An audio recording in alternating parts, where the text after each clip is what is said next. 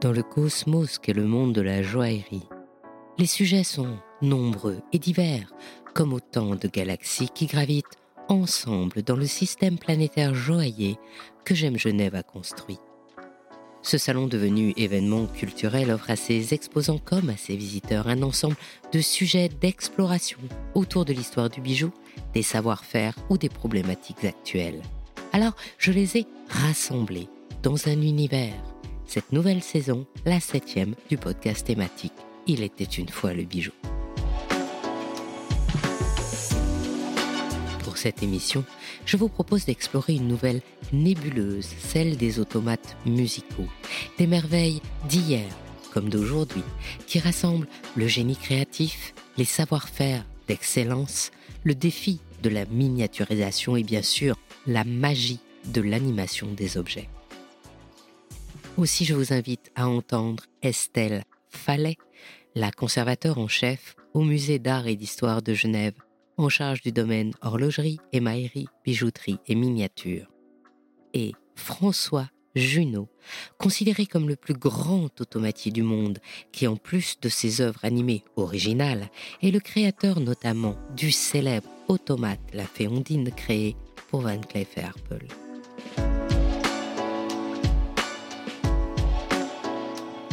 Je suis avec Estelle Fallet, la conservatrice en chef du musée des arts et d'histoire de Genève, et François Junot, automatier et sculpteur. Bonjour Estelle. Bonjour. Bonjour François. Bonjour. Pour moi, les automates, c'est tout à la fois euh, Martin et Martine qui sont hauts de mon beffroi de ma ville natale de Cambrai. Ce sont aussi les montres érotiques que j'ai découvertes chez Sven Andersen. Et puis les boîtes à musique. C'est ça ou c'est autre chose? À l'unanimité, c'est ça. Et c'est tout autre chose, tout plein d'autres choses. Voilà. C'est du mouvement introduit dans des objets d'art, pour résumer, pour donner un contexte euh, global. Et ce sont euh, des animations qui participent à la magie que peut dégager un objet, qu'il donne l'heure ou qu'il soit d'un autre usage. Il y a aussi une mécanique qui permet de réaliser des simulacres de gestes de vie, de gestes humains, euh, sur des petites surfaces, euh, des cadrans de montre ou des boîtiers, dans des boîtiers ou dans des pendules, puisque nous avons euh, quelques exemples aussi de scènes de cirque, par exemple, qui sont spectaculaires, qui donnent à voir un spectacle qui exploite ce mouvement et ces simulacres de gestes. Si on remonte dans le temps, ça daterait de quand? Alors vous avez parlé, vous, des jacquemart du Beffroi. Euh, ça, c'est l'apparition de l'horloge publique de Tours, les horloges de grand format, qui étaient accompagnées de jacquemart, qui est une grandeur nature souvent, qui tapait sur des cloches avec de grands marteaux au passage de l'heure ou de la demi-heure.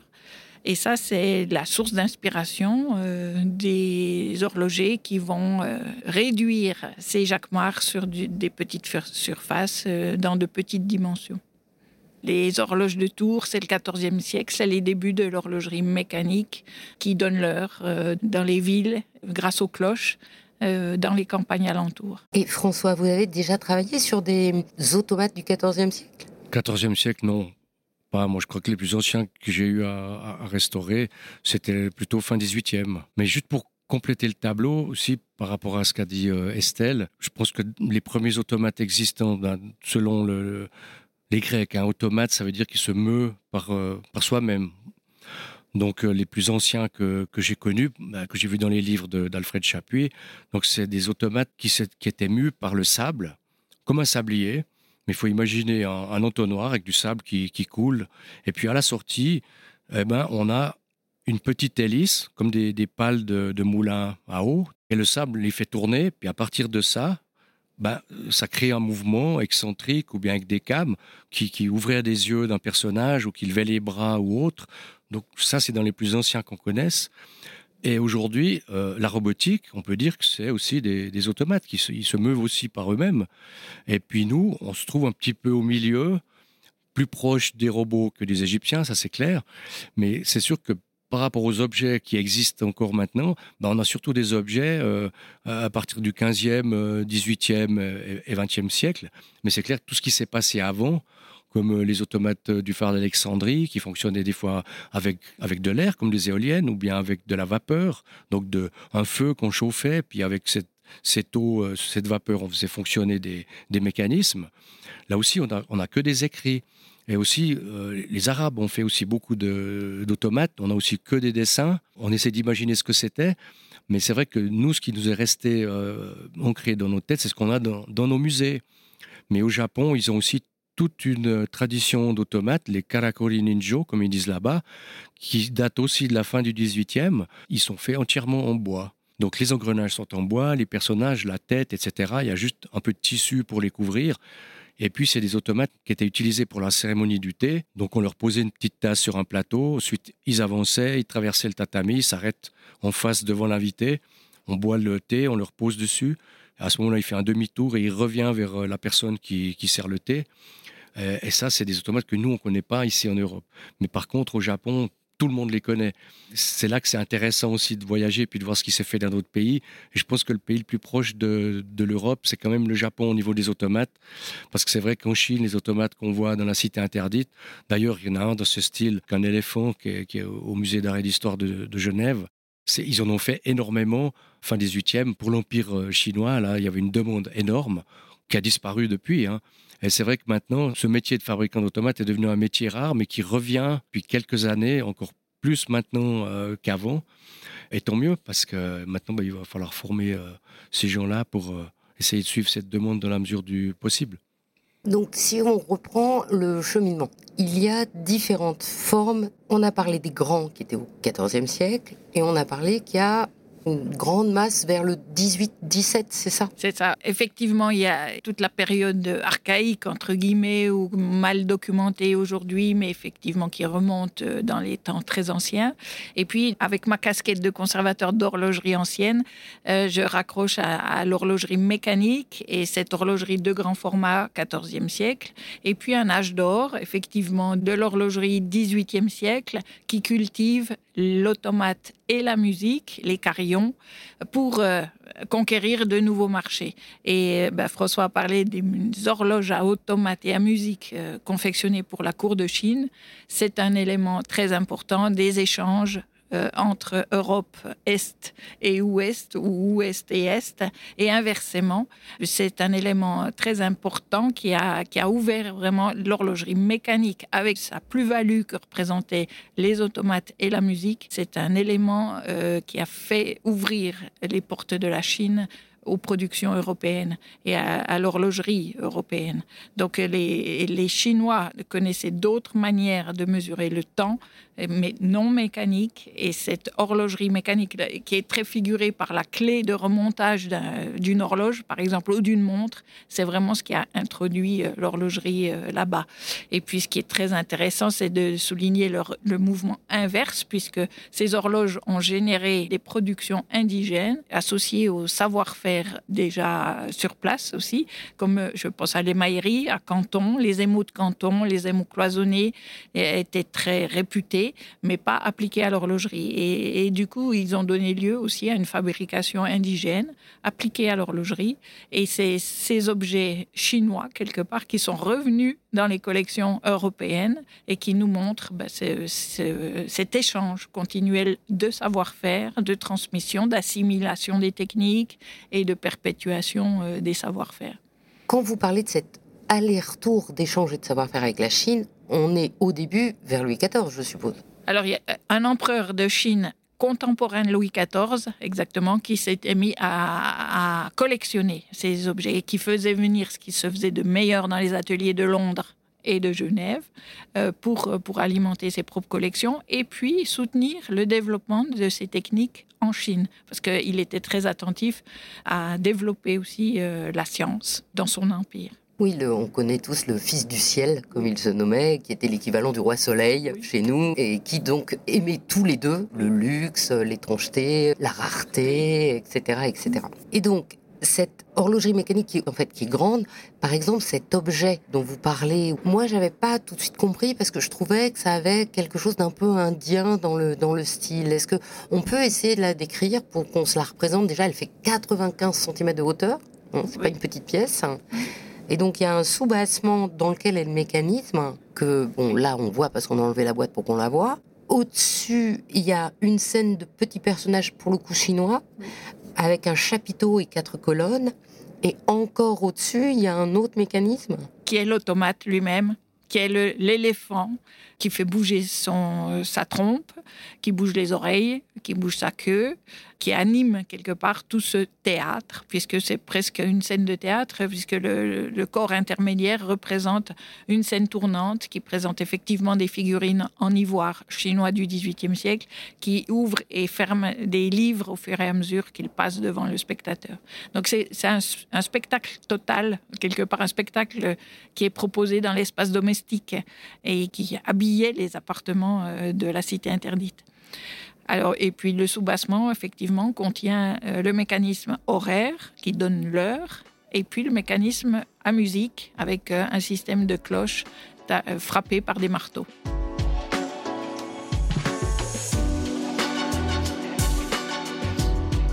Et François, dans les pièces que vous avez eu l'occasion de côtoyer, est-ce qu'il y a une pièce qui vous a particulièrement fasciné?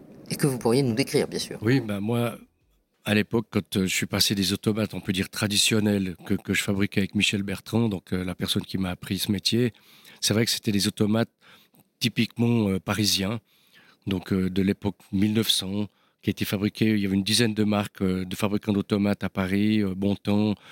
Il y avait encore la maison Vichy, Decamp, Renault. Enfin bref, il y avait une, grande concurrence de fabricants d'automates à Paris à cette époque. Mais au niveau purement mécanique, ils étaient moins complexes que des automates de la fin du, XVIIIe siècle, de, la période, le siècle des Lumières, comme on dit. Mais par contre, au niveau esthétique, habits et autres, c'était très léché, c'était très subtil. On sentait déjà euh, Paris, la ville de la mode, euh, à travers ces, décorations. Euh, vraiment des habits superbes. Mais je ne crois pas que le côté mécanique, c'était le plus important dans ces automates-là en faisant des pierrots écrivains, par exemple, euh, avec Michel Bertrand. À chaque fois, il faisait semblant d'écrire. Donc, de plus en plus, je me suis euh, intéressé aux automates qu'on pouvait voir dans les musées euh, en Suisse, notamment les, les, les du musée de Neuchâtel, écrivains, musiciennes et dessinateurs. Et là, pour moi, c'était une forme de rêve de me dire, mais voilà, le Graal des automates à cette époque-là, c'était de pouvoir écrire, dessiner aussi bien qu'un être humain. Parce qu'un un dessin fait par un, un, Android dessinateur mécanique, il dessine aussi bien qu'un vrai dessinateur ou qu'un véritable écrivain. Donc ça, c'est une prouesse. On ne pourrait pas faire de même avec un musicien. On ne pourrait pas faire jouer un violoniste, un pianiste ou autre, un flûtiste, aussi bien qu'un être humain. Par contre, dans le dessin, on peut y arriver. Et c'est ça qui m'avait attiré dans ce genre d'Android. Donc j'avais été au musée de Neuchâtel. J'avais observé euh, de l'extérieur ces automates. on peut voir le mécanisme hein, depuis l'arrière c'est tombé presque en même temps. Un musée euh, japonais avait fait une demande pour acheter ces automates de Neuchâtel. Bon, bien sûr, c'était du patrimoine, donc ils n'étaient pas à vendre. Alors après, ils se sont dit, ben, on aimerait bien une réplique. Et là, euh, c'était Caroline Junier-Claire, à l'époque, qui était conservatrice. J'avais eu cette demande, j'en avais parlé. Mais sans avoir démonté, avoir eu ces automates en restauration dans les mains, je suis parti dans cette aventure. Ça a duré deux ans avant de pouvoir livrer le premier automate euh, dessinateur qui faisait le, le, toutou et le portrait de Louis XV. Et ça, c'était déjà toute une aventure pour y arriver. Mais j'ai quand même fait deux, trois euh, des différences par rapport à ça au niveau de la, régulation, de la vitesse de l'automate. J'ai pas repris un système à fusée avec une chaîne à fusée. Je me suis plus inspiré des moteurs qui étaient faits pour les phonographes Torrance dans les années 20, où on arrive au même résultat, si c'est pas mieux, mais qui n'existait pas à la fin du 18e. Donc je me suis amusé à faire ça. Le plus dur, c'était de retrouver comment ils ont fait les cams, donc les disques qui font les dessins ça, c'était vraiment le plus dur, mais de façon manuelle, donc sans utiliser aucun ordinateur et autres. Donc là, euh, je suis parti dans l'idée que le pontographe avait été inventé à cette époque. Donc j'ai agrandi mes cams, j'ai fait les dessins que je voulais. Ensuite, je les ai réduits grâce à un pontographe aussi euh, ancien. Et puis là, ça a marché. Donc je me suis dit, bon, ben, j'ai supposé que c'était comme ça qu'il l'avait fait. Et puis après, ben, j'en ai fait un, deux, trois. Et puis maintenant, j'en suis au huitième grand dessinateur écrivain. Puis j'en ai fait des plus petits où il y a moins de cam et qui peut faire des dessins, des écritures de 45 à 1 minute. Alors que les autres, pendant 6 minutes, il peut écrire, dessiner. Et puis là, sur le salon, j'ai présenté un Léonard de Vinci qui n'est pas complètement terminé, à 36 cam de dessin, qui peut euh, exécuter, faire un dessin pendant, euh, pendant 6 minutes. Mais d'inspiration, déjà Quedro de Neuchâtel, dont D'où l'utilité des musées. Ou s'il n'y avait pas eu ce musée-là, j'aurais pas vu cet automate en vrai. C'est pas la même chose qu'un livre. Hein. Quand vous voyez les choses en, en 3D, c'est pas la même chose. Vous vous sentez vraiment proche de celui qui les a fabriqués. Et puis, puis là, ça m'a, je dirais, ça m'a obsédé de me dire, mais tout le monde disait, on savait le faire fin 18e, maintenant on sait plus le faire, on est moins intelligent ou on est moins ci, moins ça. Puis là, je me, suis dit, là, j'ai vraiment croché pour, pour, pour y arriver. Puis j'ai redécouvert un savoir-faire qui avait disparu. Et puis maintenant, bah, mon but ultime, après 40 euh, ans de, d'indépendance, bah, c'est de transmettre ce savoir-faire. Et puis les CAM du Léonard de Vinci que j'ai présenté ici, qui ne sont pas terminés, seront terminés par des jeunes de 25 ans à qui je vais expliquer comment les faire avec un photographe, parce qu'il y a quand même toute une partie artistique à faire. C'est un peu comme une composition sur une boîte à musique, hein, où il faut prendre une mélodie et puis la transcrire sur un cylindre. Bah là, c'est un peu la même chose. Vous prenez un dessin, vous devez le transcrire sur des cams. Donc, il y a quand même tout un petit côté habile euh, à faire que, j'ai envie de transmettre. Tout à l'heure, vous avez parlé de, de fusée, si j'ai bien compris. Les cams, je vois encore à ah peu près. Si vous voulez, les fusées, c'est un, mécanisme euh, qui a une forme conique sur laquelle une chaîne vient s'enrouler. Et quand elle est sur le petit diamètre, enfin sur, le, sur le barillet, c'est un peu dur à expliquer, mais le barillet, quand vous remontez en automate, bah forcément au début, il a beaucoup de force et à la fin, il en a moins. Donc pour compenser cette descente de, de, puissance à mesure que l'automate fonctionne, ben, je ne sais pas qui a inventé ça. En horlogerie, cette façon, c'est en horlogerie que ça a été inventé. On tire sur un, grand un petit diamètre au départ quand on a beaucoup de force et à la fin, on vient tirer sur un grand diamètre quand on a moins de force. Comme ça, ça équilibre cette force qui après, cette énergie qui après est régulée sur, un, sur des pales, sur une hélice. Quoi.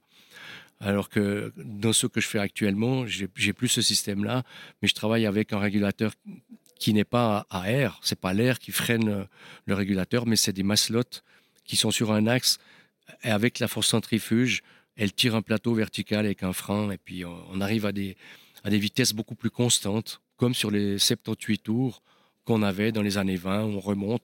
Et le disque, il fonctionne du début à la fin à la même vitesse.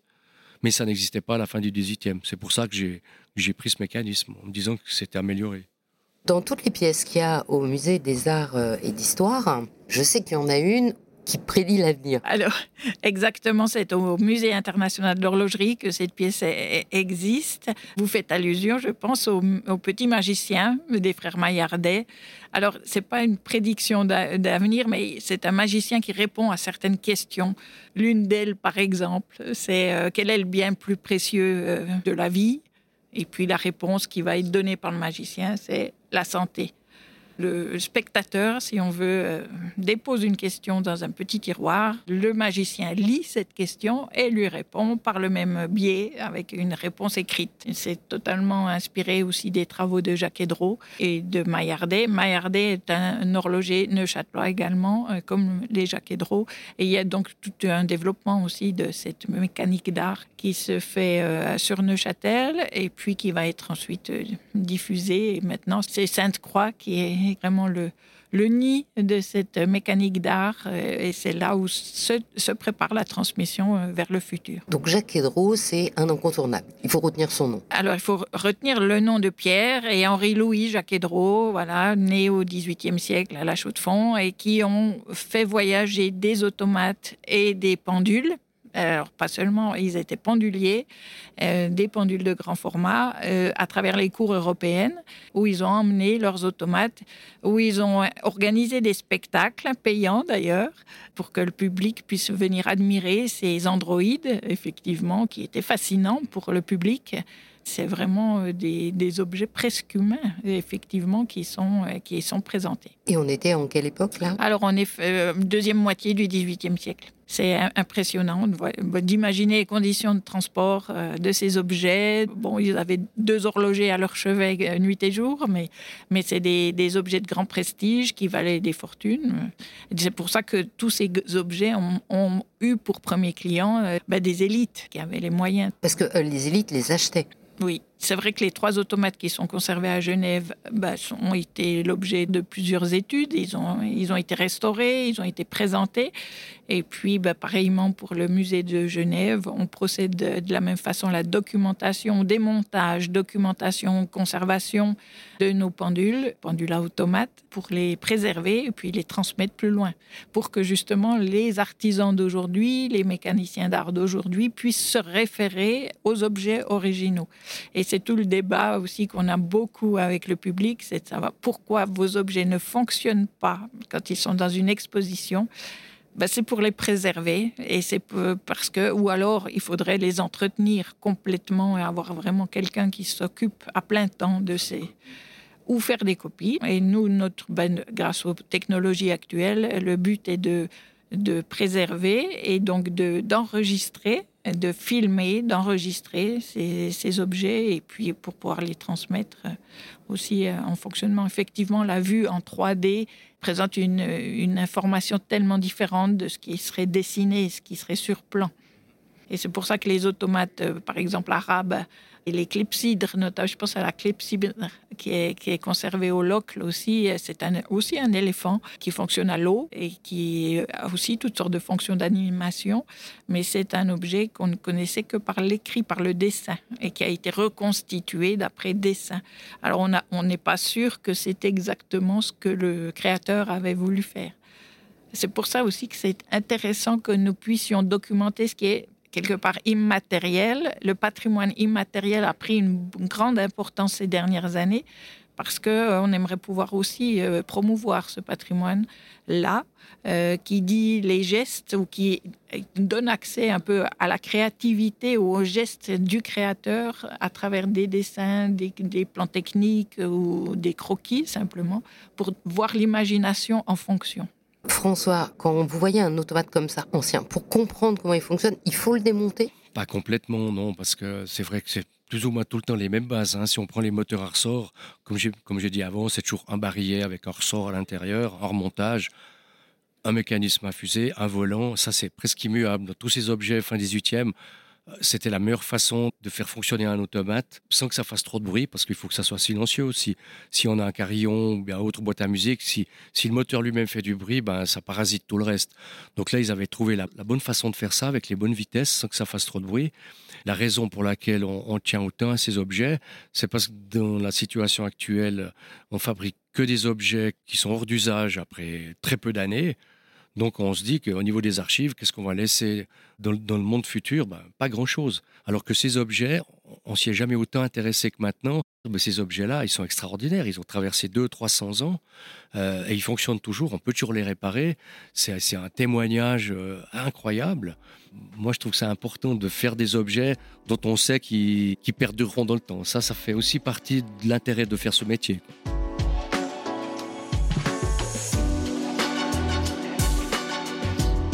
Estelle, s'il te plaît, à partir de quel moment on est passé donc de l'objet automate qui est donc gros, qui est spectaculaire et qu'on trimballe dans les cours, à un objet qui est que pour soi, comme les, montres automates alors, les montres à automates apparaissent à la fin du XVIIIe siècle, ou en tout cas commencent à vivre un âge d'or à ce moment-là, parce que les horlogers à cette époque-là ont maîtrisé la précision de marche, ont réussi à développer des inventions qui ont permis de miniaturiser davantage les mouvements, de réduire les épaisseurs également, puisque des, des gros oignons de montres de poche, de montres gousset, on arrive à des montres de poche beaucoup plus plates. Tous ces facteurs font que bah, la stimulation des inventeurs est, présente et puis euh, pour aussi charmer de plus en plus euh, de clients, pour attirer l'attention de, de, nouveaux clients, bah, les horlogers ont diversifié leur offre et les automates font partie de cette offre diversifiée. Donc ce sont des petits personnages comme des amours forgerons qui tapent sur des enclumes, euh, des cuisines euh, qui fonctionnent avec le poulet qui rôtit à la broche, euh, des Martin Martine, effectivement, comme sur les horloges de Beffroi, le chien qui, qui, aboie contre le cygne et qui est une réplique mécanique d'un tableau célèbre de Charles Audry, par exemple. Ce sont des scènes animées qui sont immédiatement visibles, soit sur le cadran de la montre, soit nécessitent d'ouvrir la boîte de montre et puis d'accéder à une scène particulière. Alors je parle de scènes parce que souvent ce sont des petites histoires racontées et des scènes défilantes sur un cadran qui, voilà, qui font une petite histoire, un cheminement. Euh, nous présentons dans l'exposition une euh, lunette de théâtre euh, qui est un accessoire donc pour voir euh, le spectacle sur scène en réel. Et puis au moment de l'entracte, on le suppose, euh, une montre donne l'heure. Et puis à côté de cette montre, une scène défilante qui est un nouveau petit spectacle offert pendant l'entracte et donc des objets très raffinés, extraordinaires, qui suscitent l'émerveillement. D'autre part, les oiseaux chanteurs, et ça c'est Jacques Hédreau également qu'on va retrouver là, ce nom, euh, Jacques Hédreau introduit des oiseaux chanteurs dans ses montres et visibles sur le cadran ou des flacons de parfum dont le sommet, le couvercle, est orné d'un oiseau chanteur. Et tous ces, ces, objets un peu magiques, quelque part fascinants, je ne sais pas si vous avez déjà vu quelqu'un s'extasier devant un oiseau chanteur, mais immanquablement, il y a un grand sourire qui se dessine sur un visage, et c'est quelque chose de fascinant, euh, d'hypnotique quelque part. Donc euh, tous, ces attraits euh, ont été introduits dans l'horlogerie de petits formats pour que les, personnes puissent porter sur eux ce genre d'accessoires qui sont plus que des accessoires, qui deviennent vraiment des, objets euh, intimes, attachants. Et puis on parlait des montres érotiques qui font fonctionner des automates aussi, alors qui étaient aussi des, objets particuliers, puisque bah, quelque part secrets, discrets, mais qui montraient des intentions cachées, qui ont été en vogue aussi au tournant du 19e siècle. Et François, comment ça fonctionne? Pour ce qui est des mécanismes des montres euh, automates, ça ressemble beaucoup à des, à des automates de plus grande taille. donc, tout a été réduit, le barillet, le ressort, tout, est beaucoup plus fin. Le système de, de, freinage pour qu'il y ait une vitesse constante, c'est aussi une petite hélice. C'est toute la miniaturisation en fait. C'est vrai qu'après, quand ils ont mis dans des montres des, des, des peignes pour faire de la musique. Ça, c'est encore antérieur aux boîtes à musique qu'on connaît euh, actuellement. Ça veut dire que chaque lame était euh, séparée avec une seule vis, une lame. Et souvent, elles étaient placées un petit peu comme un éventail. Et dessous, il y avait un plateau avec des goupilles qui étaient plantées dessus. Puis quand ce plateau tournait, ben, il, faisait vibrer telle ou telle lame, puis qui donnait une petite mélodie. Euh, souvent, c'était J'ai du bon tabac. Ça, ça revenait souvent comme, euh, comme mélodie. Donc, euh, encore de la preuve que c'est vraiment une, chanson très ancienne. Qu'on fasse bouger une lune ou qu'on fasse bouger un automate ou bien un plateau euh, qui ensuite va, va, faire vibrer des, des lames de, musique, le mécanisme est, très similaire. Le, le, plus difficile dans une montre, c'est justement de supprimer le bruit du mécanisme. Parce que c'est comme les répétitions minutes, quand vous les armez pour écouter le, son des, timbres qui va vous dire les minutes, les quarts d'heure, les heures. Euh, c'est vrai qu'on entend souvent le petit régulateur qui tourne très vite et puis qui, parasite légèrement le son de la répétition minute. Mais actuellement, dans les nouveaux modèles qu'on fabrique, ils ont trouvé des nouveaux régulateurs qui, fonctionnent avec, euh, avec des systèmes euh, d'aimantation et autres qui ne font plus de bruit. Donc, on, a réussi à améliorer ces systèmes-là. Pour les boîtes à musique, ça revient encore un petit peu à la mode aussi, les, montres musicales. Là, j'ai un ami, euh, Nicolas Cour, qui en refait quelques-unes. Euh, il fait aussi même des boîtes à musique qui vont dans des stylos. Donc, euh, on peut toujours miniaturiser ça. La difficulté, c'est de trouver le bon acier pour qu'il résonne bien, pour qu'on ait un son qui soit audible. Donc, souvent, c'est les matériaux qui font défaut maintenant.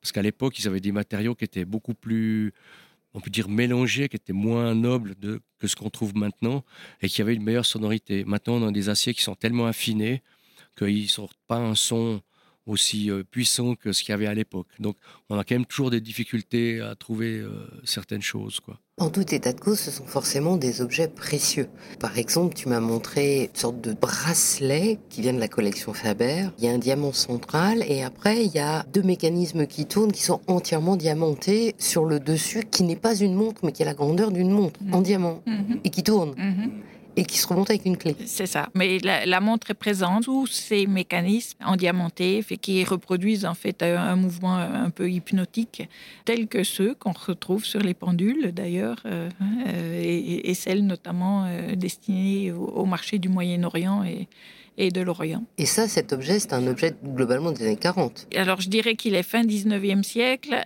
mais il, a une allure qui se rapproche des, bijoux des années 1940, effectivement. Effet cinétique de mouvement, c'est ça qui, qui nous a interpellés. Un accessoire qui, est, qui a quelque chose de, du jouet quelque part ou du spectacle mobile de petite taille qui, qui intrigue et qui fait partie justement de ces propositions de diversification euh, de, des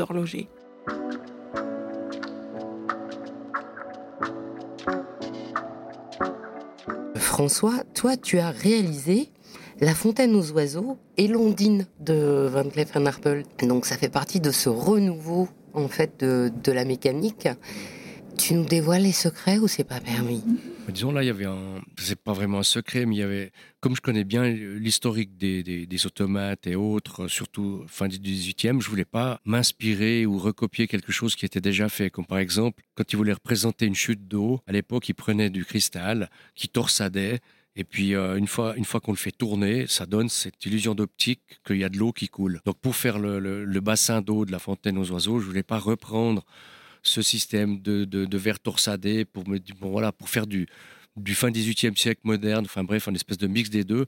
Donc là, plutôt que de le faire, j'ai fait des vagues euh, verticales, on peut dire. Il y, en a une soixantaine qui sont côte à côte et qui bougent de façon euh, excentrique. Donc ça veut dire qu'on a l'impression qu'elles se déplacent, enfin elles se déplacent d'eau haut vers le bas et de, et de la gauche vers la droite. Et quand elles sont toutes mélangées comme ça, ça donne un, un effet d'optique d'eau différent de, ces, de ces torsades. Donc ça, c'était déjà un, but. Et puis le deuxième, c'était au niveau des pattes des oiseaux. Il a eu existé des oiseaux qui se déplacent d'une branche à l'autre. Ça, c'est connu. Les Jacques en ont fait, Bontemps et autres. Mais moi, je voulais que les pattes se déplacent sur le, bord d'un vase, donc de, manière à une, patte après l'autre qui monte, qui descend, puis qui se déplace en même temps que l'oiseau, pour donner cet effet euh, magique et en même temps spectaculaire. Donc là, il y a eu toute une recherche pour euh, avoir le bon, euh, la bonne cinématique avec les doigts qui bougent, qui sont articulés. Donc vraiment, ils soulèvent les, pattes, les doigts se, rétractent. Ensuite, ils, prennent la forme du vase en se déposant sur le, sur le bord. Et là, cet effet-là, euh, je veux dire, la moitié des gens qui regardaient ça, ils disaient, ah, mais t'as vu les pattes qui bougent. Donc voilà, c'est ce côté magique qu'on cherche, côté spectacle, tout en s'inspirant de ce qui s'est fait avant, mais en essayant de mettre des, des, des choses nouvelles en, en avant, comme aussi la, la personne qui a fait la, coquille d'œuf pour recouvrir le vase. Ça, c'était aussi un métier d'art qui avait un peu disparu. Donc, elle prend des œufs de poule, elle les écrase, et avec les morceaux, elle fait des mosaïques comme une marqueterie qu'elle vient coller sur le bord du vase, et ça donne un, un aspect assez incroyable. Et ça, c'est un petit peu ce que je trouve bien dans, dans certaines maisons qui, cherchent à sauvegarder ces métiers d'art, c'est que non seulement elles les sauvegardent, mais en plus on, les redécouvre. Et quand on peut mettre tous ces métiers d'art sur un seul objet, euh, forcément qu'on fait un objet extraordinaire parce que c'est un objet qui est impossible à faire seul. Il faut, être tout un, tas d'artisans, de, de, designers, de, spécialistes et autres. Et puis, grâce à ces grandes maisons, ben, ça nous permet de pouvoir réaliser euh, ces objets-là. On a eu le secret des petites pattes de la fontaine aux oiseaux. Donc, dans Londine, est-ce qu'il y a encore un autre secret? C'est difficile à dire. C'est pas vraiment des secrets. C'est le but dans la joaillerie, ce qui est plus difficile que des, automates comme les, comme les Jacques Edro ou des dessinateurs écrivains comme j'ai fait, c'est qu'avec les habits, vous pouvez cacher toutes les articulations, des épaules, des coudes. Dans la joaillerie, vous pouvez pas le faire. Si vous voulez monter une aile d'oiseau, ben, il faut pas qu'on voit l'axe de l'aile, la charnière. Donc il faut la recouvrir comme des petites tuiles avec des petits morceaux de plumes qui font que quand l'aile va se soulever, on a l'impression que, les, les, plumes plient. Mais comme l'or ne plie pas, eh ben, il faut donner cette illusion que l'or est, malléable. Euh, la même chose pour les pattes, la même chose pour euh, les, plumes, la queue, les ailes, la tête. Tout ça, c'est des matériaux qui sont durs.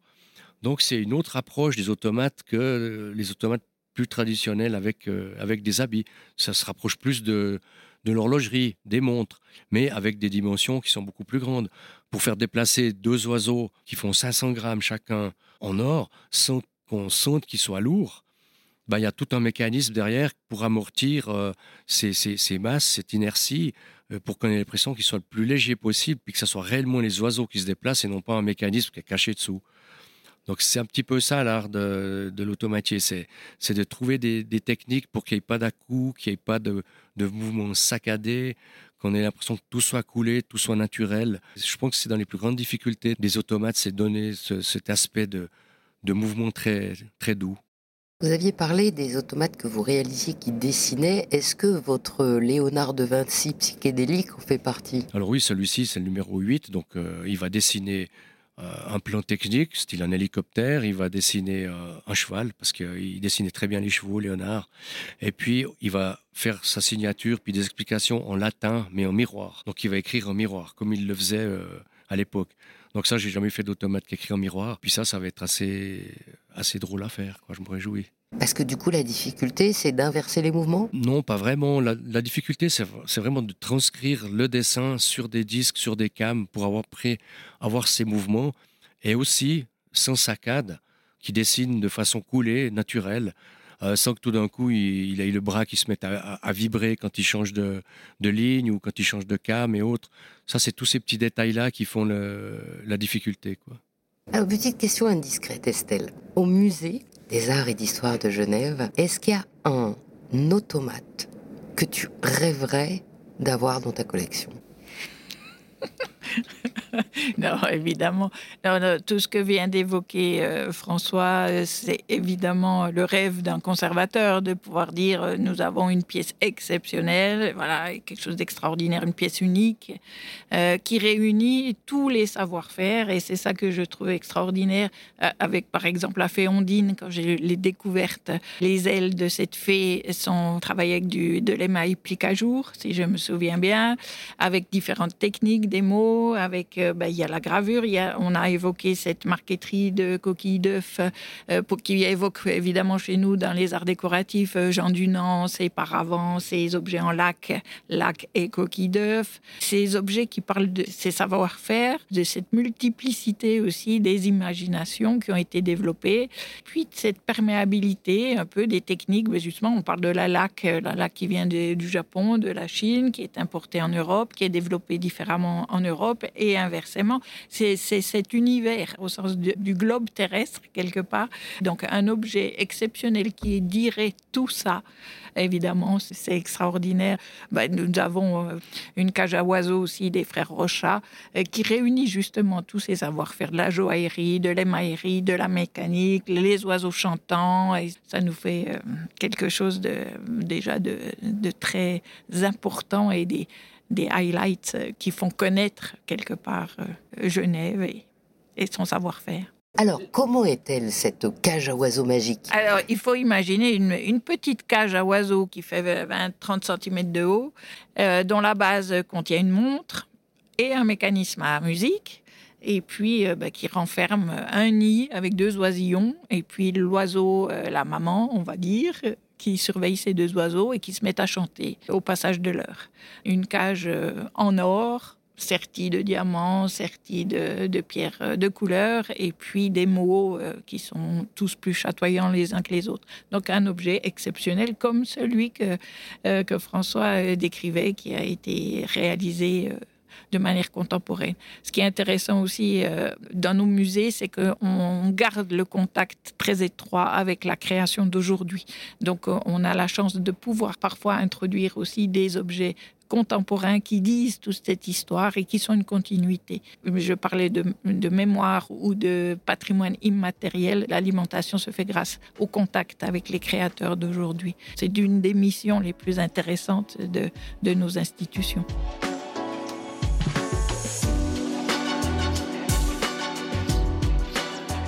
Tout à l'heure, tu as dit qu'il y avait des jeunes, tu allais leur dévoiler euh, l'intérieur de tes automates et que tu allais leur apprendre. Bah oui, bien sûr. Quand on vous explique tout de suite la bonne façon de faire, ça va très vite. Donc là, on, peut gagner beaucoup de temps. Si on enseigne euh, dès le début les bonnes choses euh, à des jeunes, après, ils vont évoluer plus vite, puis ils vont garder un savoir-faire plus longtemps qu'ils pourront transmettre eux aussi. Et puis moi, dans la recherche, comme moi je l'ai été, ça m'a pris quand même beaucoup de temps pour faire pas mal de recherches aussi. Et donc, du coup, ces jeunes, euh, tu vas les former et ils vont faire quoi après? D'abord, en combien de temps on est formé? Bon, ben, ça dépend jusqu'où on, peut aller. Moi, je dirais euh, entre 5 et 10 ans. Quoi. Déjà après 5 ans, on peut déjà faire des choses bien. Après 10 ans, c'est mieux. Maintenant, grâce à ces nouvelles technologies, de simulation, on peut faire fonctionner un automate, un mouvement euh, d'oiseau et autres euh, avant que l'oiseau soit construit. Donc ça, c'est vraiment, c'est vraiment chouette. Moi, je passais énormément de temps à l'étau sur des machines euh, ou à tailler des engrenages à l'époque. Maintenant, je ne taille plus un engrenage. Je veux dire, on fait des plans, des XF, on les donne, c'est découpé au fil, c'est découpé par des fraises, des CNC d'une qualité encore meilleure. Et après, vous montez ça d'après votre construction et, ça, il y a un attrait pour ça. En tout cas, les jeunes qui travaillent dans mon atelier adorent ça parce qu'ils disent ben, c'est bien parce qu'on fait les dessins, après on reçoit les pièces, on les monte, on les teste, si ça va pas, on les refait, etc. On les met au point, on les ajuste. Il y a, toujours la main qui, est là pour après ajuster ça. C'est pas comme un Lego où on fait que de mettre des pièces puis c'est tout. Et ça, c'est plaisant parce qu'ils travaillent de A à Z. C'est pas qu'une partie, que des maillons. Euh, au, milieu d'une chaîne euh, où ils ne savent pas ce qu'ils font, pourquoi et à quoi ça, ça va servir. Est-ce que vous avez encore un rêve après? Ouais, j'aimerais bien faire un jongleur. Ouais. Ça, ça n'a jamais été fait. qui jongle réellement. Qui, avec deux balles, avec hein, deux. Balles, trois, j'arrive pas. Hein. Avec deux, j'arrive parce que quand il démarre, il faut bien qu'il ait une balle dans chaque main. Puis à un moment donné, bon voilà. Mais euh, ça devrait être possible et puis ça serait assez, ça serait assez marrant, mais assez petit. Hein, je le ferais 20, 20 cm comme ça. La difficulté, c'est l'équilibre entre les deux balles bah, La difficulté, c'est la bonne vitesse. Euh, je ne sais pas comment on appelle ça, de la balistique. Oui. On pourrait même faire euh, jongler avec des pierres. Hein. des, diamants. On le fait jongler avec des, avec des diamants, là, un, dans chaque main. Puis après, hop, hop, hop. Il a disparu comme un magicien. eh bien, c'était un plaisir. Merci beaucoup, Estelle. Merci à vous. Merci, François. À bientôt. À bientôt. Et euh, au prochain automate jongleur. Oui. oui.